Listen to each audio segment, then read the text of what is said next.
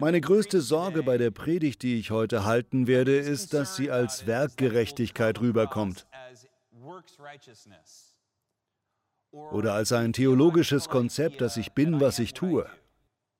Wenn irgendjemand heute nach der Predigt so denkt, dann bin ich gescheitert. Bevor ich also zu der Botschaft von heute komme, möchte ich Ihnen eine tiefere Botschaft mitgeben. Für den Fall, dass Sie diesen Teil vergessen, ist der Rest von dem, was ich sagen werde, egal. Die Botschaft ist, dass Sie geliebt sind. Sie sind erfüllt von geistlicher Kraft. Wenn Gott in diesem Gebäude wäre, was er ja ist, und wenn Sie seine Stimme hören könnten, was Sie übrigens können, und wenn Sie sich wie ein Radio darauf einstellen und sagen könnten, Vater, wer bin ich wirklich? Wie siehst du mich? Dann würde er Sie ansehen und sagen, du bist mein geliebtes Kind. Ich habe dich in die Welt gesetzt mit einer Absicht. Und diese Absicht ist wichtig. Die Dinge, die du tun wirst, wenn du sie sehen könntest, sind unglaublich. Du bist von meiner Kraft erfüllt, von meiner Vollmacht, meinem Leben, meiner Liebe. Ich bin so stolz auf dich und ich bin stolz auf den, zu dem du wirst. Das würde Gott zu ihnen sagen. Glauben Sie das heute? Wir wissen, was Gott über uns sagt, weil wir es lesen können. Wir wissen, was über unserem Leben steht, dass er uns so sehr liebt, dass er sein Leben für uns hingegeben hat. Niemand hat größere Liebe als der, der sein Leben für seine Freunde hingibt. Sie sind ein Freund Gottes. Und er hat Großes mit ihnen vor. Wenn Sie es glauben, sagen Sie Amen. Manchmal habe ich irgendwie Mitleid mit Hannah, besonders wenn der Pastorendienst anstrengend wird, obwohl ich das nicht haben sollte. Ich weiß, dass du glücklich bist, mit mir verheiratet zu sein, das hoffe ich doch. Der Daumen ist oben, das ist gut. Als Hannah und ich uns verlobt haben, war sie nicht mit einem Theologiestudenten oder einem Mann verlobt, der Pastor werden wollte. Sie war mit einem Geschäftsmann verlobt. Ich war auf einer Schule, auf einer Wirtschaftsschule. Ich war Immobilienbegutachter und arbeitete eigentlich als Zweitjob für eine Immobilieninvestmentgesellschaft. Dann war ich auch bei verschiedenen Finanzunternehmen auf der Suche nach einem Job, wo ich einige Verbindungen durch verschiedene Freunde hatte. Als Hannah und ich dann geheiratet haben, war ich ein guter Fang. Verstehen Sie, was ich meine? Optisch vielleicht nicht so sehr, aber im Portemonnaie hatte ich ein hohes, ein sehr hohes Potenzial.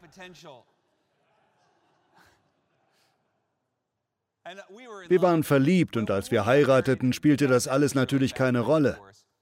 Ich denke, wir hatten beide eine Leidenschaft für den Pastorendienst. Wir waren beide Missionare, wir haben beide viel humanitäre Arbeit zusammen geleistet, wir haben beide in derselben Kirche gearbeitet.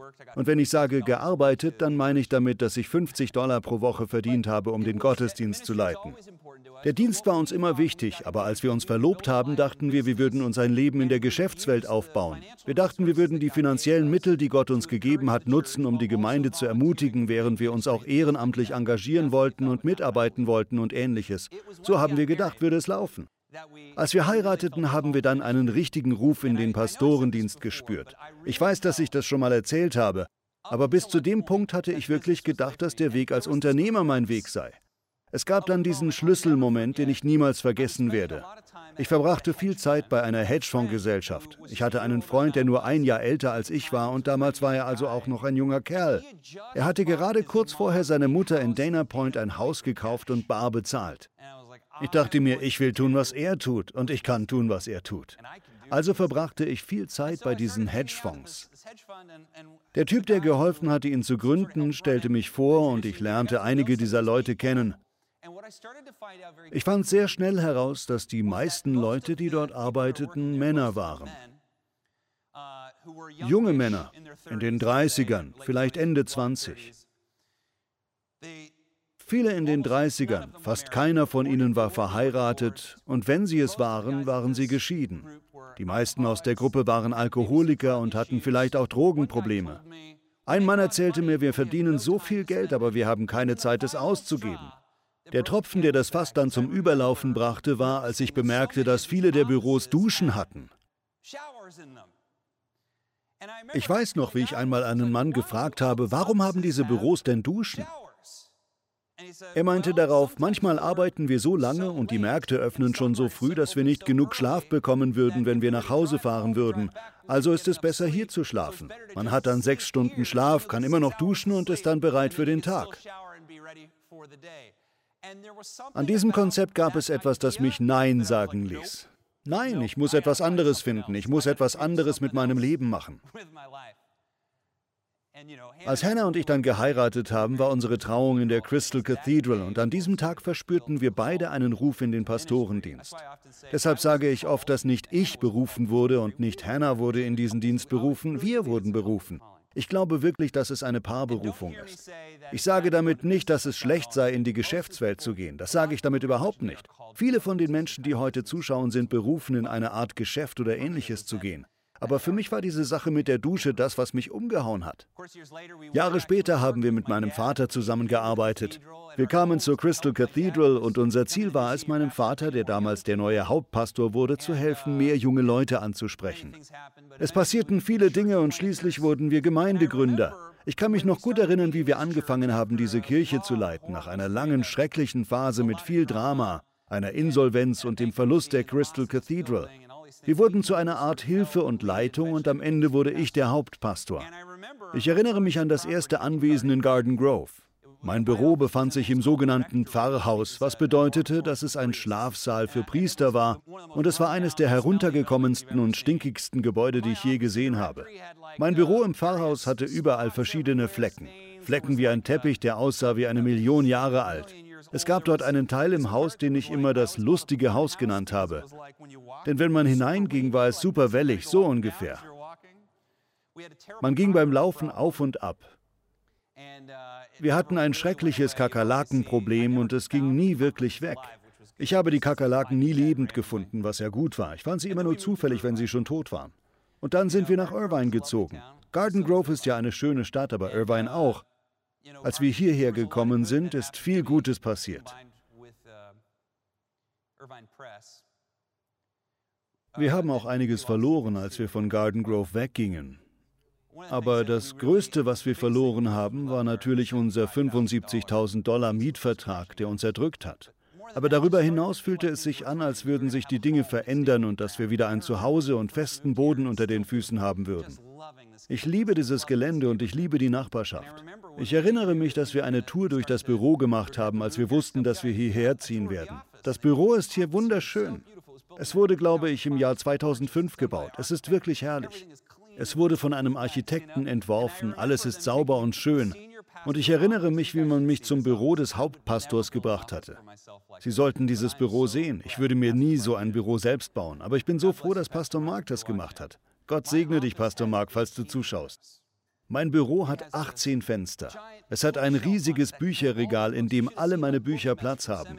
Sie hätten mein Buchchaos an der Uni sehen sollen. Berge von Büchern. Es sieht aus wie in dem Film Die Hexe und der Zauberer. Wie heißt der Zauberer nochmal? Merlin. Genau, danke.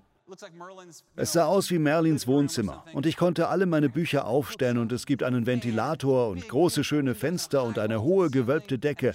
Während man mir das zeigte, dachte ich, das ist das Büro des Hauptpastors. Das ist cool. Und die andere Person, die uns herumführte, sagte, Sie haben Ihr eigenes privates Badezimmer. Ich dachte, wow, das ist unglaublich. Dann zeigte sie auf etwas und sagte, und sehen Sie, Sie haben Ihre eigene Dusche.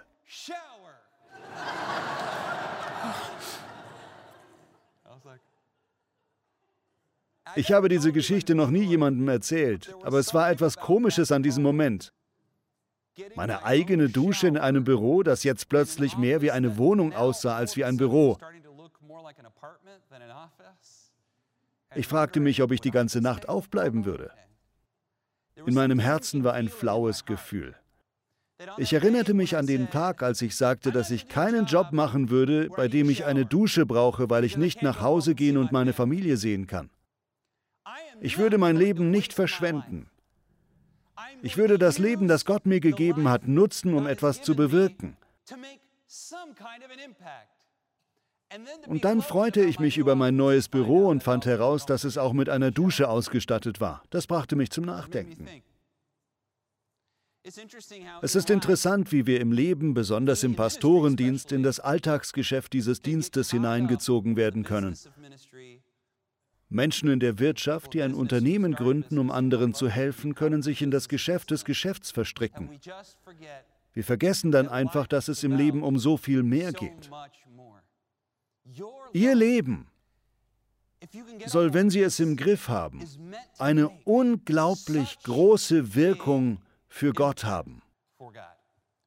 Ob Sie im Pastorendienst sind oder in einem Geschäft oder wo auch immer Sie sind, ob Sie zu Hause bei den Kindern sind oder gerade bauen, vergessen Sie nie, was das Ende für Sie bereithält.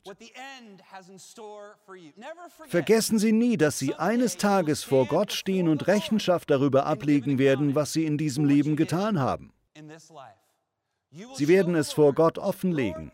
Herr, all die kostbaren Geschenke, die du mir gegeben hast, die Zeit, die du mir gegeben hast, die Menschen und die Ressourcen, die du mir gegeben hast, die Bildung, die du mir geschenkt hast, das hier habe ich damit gemacht. Dieser Moment, gehen Sie sicher, dass dieser Moment ein guter Moment für Sie sein wird. Wenn Sie vor den Thron Gottes kommen, können Sie von ganzem Herzen Gewissheit haben, Herr, das habe ich damit gemacht. Und er wird Sie ansehen und wird sagen, gut gemacht, guter und treuer Diener, komm in mein Königreich. Sie haben viel zu geben, viel mehr als Sie denken. Stellen Sie sicher, dass Ihr Leben zählt. Das bringt uns zum Leben von Stephanus. Stephanus, der erste Märtyrer der Kirche, ist eine berühmte Persönlichkeit. Es ist wichtig, dass wir verstehen, dass Stephanus und die Christen aus seiner Zeit sich selbst nicht Christen nennen. Sie nennen sich Juden und sie betrachten sich selbst durch und durch als Juden. Ich glaube, es gibt zu diesem Zeitpunkt sehr wenige oder fast keine Heidenchristen. Aber auf allem liegt noch der Schatten leidvoller Ungerechtigkeit, der Kreuzigung von Jesus Christus. Können wir ein Bild vom Tempel zeigen? Den Sanhedrin können Sie sich als den obersten Gerichtshof Israels vorstellen, bestehend aus seinen 70 größten religiösen Führern und einem Hohepriester oder Präsidenten oder jemandem, den man Nasi nennt, der das Gericht leitet. Sie haben das vielleicht schon gehört. So sah der Tempel im ersten Jahrhundert aus. Der Sanhedrin traf sich auf der Rückseite dieser Wand.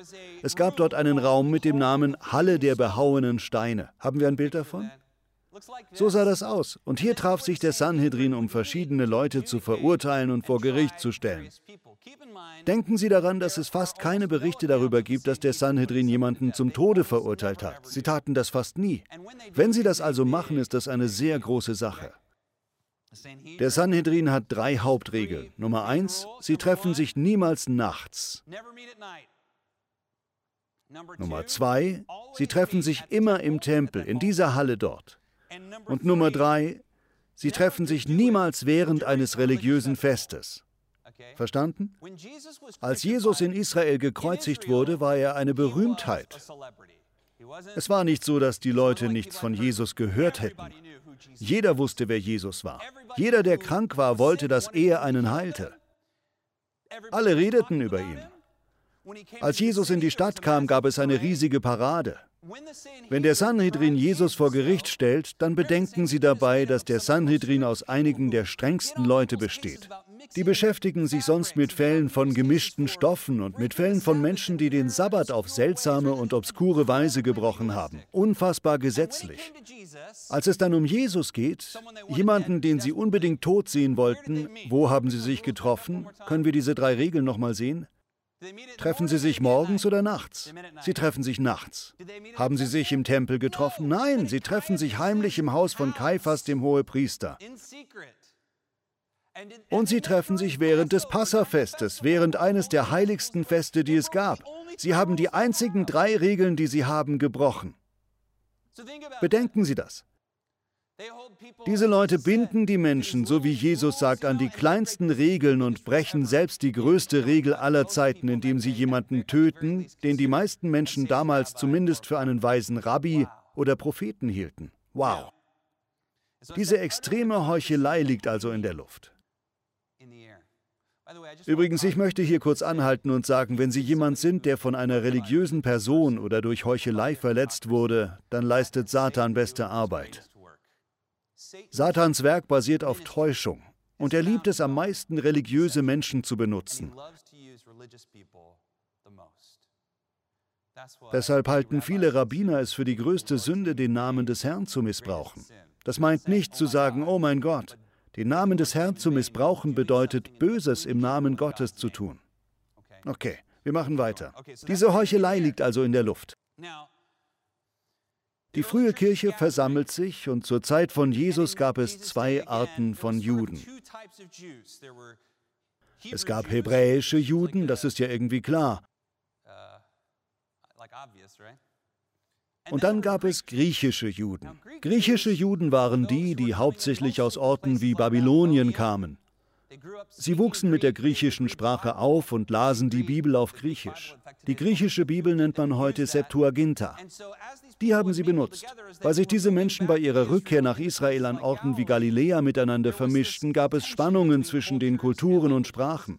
Das fand auch seinen Weg in die Kirche, weil die Kirche überwiegend jüdisch war. Die Bibel berichtet zum Beispiel, dass Witwen, die Griechisch sprachen, bei der Verteilung von Nahrungsmitteln und Gütern übersehen wurden, obwohl sie Juden waren.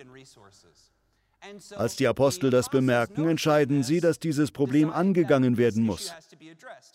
Ich möchte, dass Sie genau das aus dieser Geschichte mitnehmen. Die zwölf Apostel, die Wunder getan haben und vollmächtige Menschen sind, schauen sich dieses Problem an. Aber anstatt es selbst zu lösen, sagen sie, lasst uns das an sieben griechische Menschen delegieren, damit die das lösen. Und dann sagen sie, sollten wir Lebensmittel verteilen? Sollen wir Lebensmittel verteilen? Mit anderen Worten, den Witwen zu dienen war ihnen nicht so wichtig wie hinauszugehen und etwas zu tun, das sie Dienst nannten, nämlich predigen wie das, was ich tue. Sie wollten predigen, sie wollten lehren, sie wollten die wichtigen Dinge tun und sie wollten jemand anderen damit beauftragen, sich um die Witwen und Waisen zu kümmern. Sie ernennen also sieben Leute dafür, allesamt griechisch sprechende Juden. Und da gibt es diesen einen Mann, der diese Gruppe anführt, der bis an die Spitze aufsteigt. Er heißt Stephanus. Ich liebe das. Die Bibel zeigt diesen Kontrast auf, dass die zwölf weggehen, um zu predigen und Wunder zu tun, aber dann kommt Stephanus, der Typ, der gerade Zeit hat.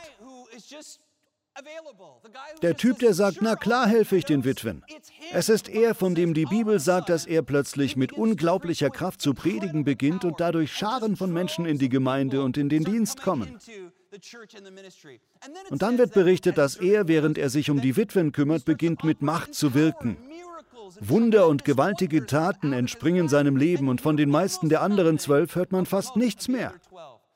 Vielen von denen, die gesagt hatten, ich möchte das Wichtige tun, hat Gott das, was sie für wichtig hielten, weggenommen und es der Person gegeben, die bereit war, die ganz einfache Arbeit zu tun. Die bereit war, den Witwen und Waisen und den leidenden Menschen zu dienen. Ist das nicht genau das, wovon Jesus immer gesprochen hatte? Ja, man sieht noch, dass Petrus und Jakobus und die anderen später in der Geschichte großartige Dinge tun werden. Aber Lukas, der Schreiber der Apostelgeschichte, möchte, dass sie das wahrnehmen. Als sie diese Routineaufgabe delegierten, delegierten sie auch die Berufung. Haben Sie gehört, was ich da sage? Als Sie den Punkt delegierten, sollten wir Lebensmittel verteilen, delegierten Sie damit auch die geistliche Vollmacht, um Tote zu erwecken. Sie gingen an Stephanus. Und Stephanus tat das mit Vollmacht. Nur um den Punkt noch deutlicher zu machen, als der Sanhedrin den Leiter der Gemeinde umbringen will und sie sich die ganze Gruppe ansehen, da sehen sie Petrus und Jakobus und Johannes und all die anderen. Aber wen schnappen sie sich? Stephanus, den Mann, der bereit ist, Essen zu verteilen. Hören Sie mir genau zu, liebe Freunde. Der Sanhedrin verhaftet Stephanus. Man bringt ihn tagsüber in den Tempel und nicht während eines Festes. Und anstatt dass Stephanus sich verteidigt, hält er seinen jüdischen Führern eine beißende Predigt. Er sagt, wir sind Juden. Gott hat mit unserem Vater Abraham einen Bund geschlossen und ihn aus dem Land der Chaldäer geführt. Und er hat beschlossen, ein Bundesvolk zu erschaffen, das ihn kennen soll. Alle stimmen zu und sagen, ja, ja, das wissen wir, wir haben die Bibel auswendig gelernt, fahr fort, mach weiter. Dann sagt Stephanus, aus diesem Volk hat er eine Familie erschaffen und aus ihm ist ein Sohn namens Josef hervorgegangen, der von seinem Vater Israel am meisten geliebt wurde. Und Josef wurde von seinen Brüdern verraten und in die Sklaverei verkauft. Alle rufen, ja, ja, das wissen wir. Und erinnert ihr euch an Moses? Mose wurde von Gott berufen und brachte sein Volk in die Freiheit. Aber viele der halsstarrigen Menschen damals wandten sich von Mose ab. Es gab zwei Sklaven, die Moses rettete, und einer von ihnen sagte später, Willst du mich auch töten, so wie du den Ägypter getötet hast? Alle rufen, ja, ja, das wissen wir alles. Und dann sagt Stephanus, ihr seid nicht wie Josef, ihr seid wie seine Brüder. Ihr seid nicht wie Mose, ihr seid wie diese halsstarrigen Leute. Seine Predigt ist wie eine Erfüllung seines eigenen Lebens. Er sagt, ihr haltet euch für toll, aber im Reich Gottes sind es die kleinen Dinge, die wichtig sind. Ihr habt all diese Gebote gebrochen und den Herrn getötet. Ihr habt Propheten getötet und ihr habt gute Männer getötet, nur um eure Macht zu behalten. Und wie es oft so ist, wenn Leute auf ihre Ungerechtigkeit angesprochen werden, dann bestätigen sie diese noch. Der Sanhedrin macht keine weitere Anhörung, wird total wütend und man zerrt Stephanus aus der Stadt.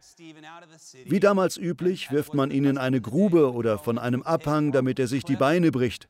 Und dann wird er so lange mit Steinen beworfen, bis er stirbt. Sie bestätigen damit nur das, was er zu ihnen gesagt hatte. Ihr habt gerade jemanden getötet und all eure Gebote gebrochen. Folgendes liebe ich an diesem Bericht. Die letzten Worte von Stephanus. Zuerst sagt er, ich sehe Jesus auf dem Ehrenplatz an Gottes rechter Seite stehen. Das ist die einzige Stelle in der Bibel, in der Jesus nicht an Gottes rechter Seite sitzt, sondern steht. Und dann kommen seine allerletzten Worte, während die Menschen die Gebote brechen und Schreckliches tun. Ungerecht und unfair. Er trifft damit genau den Herzschlag Gottes, indem er zu Gott betet, Herr, vergib ihnen diese Schuld. Und all die, die wussten, dass der Sanhedrin korrupt war, die keine Christen waren, sondern durch und durch jüdisch, die sahen ihren jüdischen Bruder das Jüdischste überhaupt tun. Er erfüllte das Wort Gottes. Einer der Juden, der dabei zusah, war ein sehr gesetzestreuer Jude, der die Mäntel von denen hielt, die Stephanus hinrichteten. Sein Name war Saulus. Ich glaube, die Kirche lehrt traditionellerweise, dass in diesem Moment bei Saulus, der voller Eifer die Mäntel hielt, ein Samenkorn in sein Herz gepflanzt wurde. Denn er sah, wie die Regeln gebrochen wurden, damit jemand getötet werden kann, dessen Ideen man für gefährlich hielt. Ein Same wurde dabei in Saulus Herz gepflanzt. Später wurde dieser Mann zu Paulus, wahrscheinlich der größte Apostel in der Bibel, der einen Großteil des Neuen Testaments geschrieben hat. Stephanus Tod war keine Tragödie, sondern ein Triumph. Er starb als junger Mensch, aber sein Tod hat bis heute Auswirkungen. Er prägt bis heute unser Weltbild und unser Leben. Es ist dieser Akt von liebevoller Güte und Opferbereitschaft eines Menschen und vor allem seine letzten Worte. Herr, vergib ihnen diese Schuld. Vergib ihnen. Das fließt nur so über vor Mitgefühl und Barmherzigkeit, selbst für diejenigen, die ihn töten. Wow, das hat Kraft. Ich möchte so leben, wie Stephanus gelebt hat. Und Sie? Ich möchte die Art von Person sein, die trotz der Arbeit und der Aufgaben vor uns sich nicht aufs Glatteis begibt und das Leben verschwendet. Sie sollten das auch nicht. Verschwenden Sie Ihr Leben nicht. Stellen Sie sicher, dass Ihr Leben wichtig ist, dass es etwas bewirkt. Machen Sie jeden Augenblick zu einem wichtigen. Zeit ist ein solches Geschenk. Jede Minute mit Ihren Kindern ist ein Geschenk. Jede Gelegenheit, die Sie haben, um jemand anderem zu helfen, ist ein Geschenk. Eine Chance, einen Unterschied zu machen. Nicht nur im Leben anderer, sondern auch in Ihrem eigenen Leben. Stellen Sie sicher, dass Ihr Leben zählt. Ich habe den Eindruck, dass wir alle mit einem Ziel leben wollen, oder? Wir alle wollen etwas bewegen. Ich glaube nicht, dass es irgendwann mal jemanden gegeben hat, der nicht zumindest zeitweise in seinem Leben gehofft hat, dass sein Leben die Welt ein kleines bisschen besser machen könnte. Aber ich glaube, wenn wir jung sind, dann denken wir uns, ich habe viel Zeit, ich habe noch viel Zeit, um etwas zu bewirken. Und wenn wir dann alt sind, dann denken wir, ich habe keine Zeit mehr, ich habe nicht mehr genug Zeit, um wirklich etwas zu bewirken. Beide Denkweisen sind Täuschungen. Sehen Sie, wenn Sie jung sind, wissen Sie ja gar nicht, wie viel Zeit Sie noch haben. Sie haben vielleicht das Gefühl, als hätten Sie 100 Jahre Zeit, aber die vergehen schnell, liebe Freunde. Und was Sie heute tun, werden Sie wahrscheinlich auch in zehn Jahren noch tun. Es sei denn, Sie wachen eines Tages auf und beschließen, etwas zu ändern. Wir sind Gewohnheitstiere. Wenn Sie das Gefühl haben, Sie seien zu alt, dann möchte ich Ihnen sagen, dass es für mich eine Freude war, in einer älteren Gemeinde zu arbeiten. Denn ich habe so viele ältere Menschen gesehen, die erstaunliche und wunderbare Dinge getan haben. Ich will nicht zu sehr auf diesen Punkt herumreiten, aber selbst wenn Sie nur noch eine Minute zu leben hätten, dann weiß ich, dass Ihnen etwas wirklich Wichtiges für diese Minute einfallen würde. Liebe Freunde, verschwenden Sie nicht Ihr Leben. Stellen Sie sicher, dass Ihr Leben zählt. Jesus spricht davon in dem Gleichnis von den Talenten. Ich möchte Ihnen eine gute Nachricht sagen, und zwar folgende. Die gute Nachricht ist, dass Sie für Ihre Schuld keine Rechenschaft ablegen müssen, wenn Sie Ihr Leben Jesus Christus anvertrauen. Ist das nicht eine gute Nachricht? All die schlechten Dinge, die Sie getan haben. Lieber Chor, ihr habt eine Menge schlechtes Zeug getan, richtig? Ich auch. Ich nehme für sowas immer den Chor. Schön, dass ihr wieder hier seid, auf den billigen Plätzen. Ganz ehrlich, all die schlechten Dinge, die sie in ihrem Leben getan haben, sind vergeben. Gott hat sie in einen komplett neuen Zustand versetzt. Auch wenn sie immer noch mit Dingen kämpfen, so müssen sie keine Rechenschaft mehr für ihre Schuld ablegen, wenn sie ihr Leben Jesus anvertraut haben. Aber sie werden darüber Rechenschaft ablegen müssen, was sie mit ihrer Zeit angefangen haben. Im Gleichnis von den Talenten sagt Jesus, dass Gott uns einmal direkt fragen wird, wenn wir vor ihm stehen, was hast du gemacht mit den Begabungen, die ich dir gegeben habe? Mit den Menschen, die ich dir gegeben habe, mit der Zeit, die ich dir gegeben habe, mit dem Ort, den ich dir gegeben habe.